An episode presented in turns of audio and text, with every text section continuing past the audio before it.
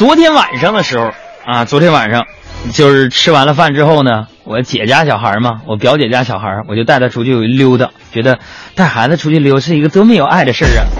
哎呀，完我就出去了，出去之后就正好碰见我们工作室谁呢？就俩人也在也在那儿逛街，完了看我在那儿，在那儿带我小外甥说哥，啥啥时候的事儿啊？我说这是我小外甥。完逗了半天，就跟我说说杨哥呀，你这小外甥长得真是帅呀。嗯，当时你能不骄傲吗？人都说三辈不断老的根。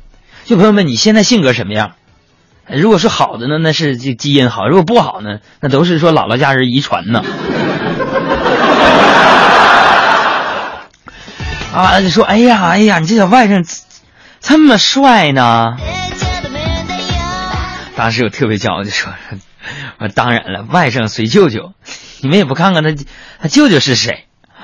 嗯，我话音未落，他俩就异口同声同声的就说了，说，嗯，可是，哎呀，我的妈呀，你家这小外甥还真是出淤泥而不染哈。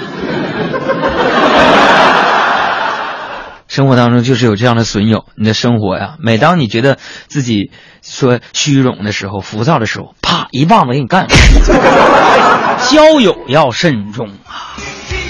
我是什么呢？在节目当中特别撒欢在生活当中就我这个海洋工作室里边这几个人呢，我都整不明白啊，朋友们。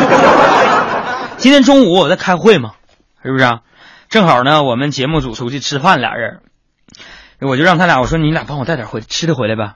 因为朋友，我这个人啊，你们应该了解，就是说我是一个为了工作鞠躬鞠躬尽瘁、死而后已的一个人。台长今天说听我节目。我说那个那个，完就问我说：“杨哥，那你想吃点啥呢？嗯，烧烤中不？”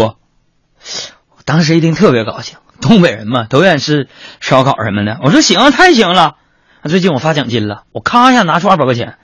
我说那什么，你们也去吃烧烤，然后给我带点带回来点就行。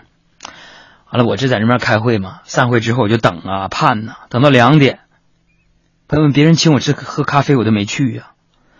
终于看到他们酒足饭饱回来了，给我带来烧烤了，一个烤地瓜。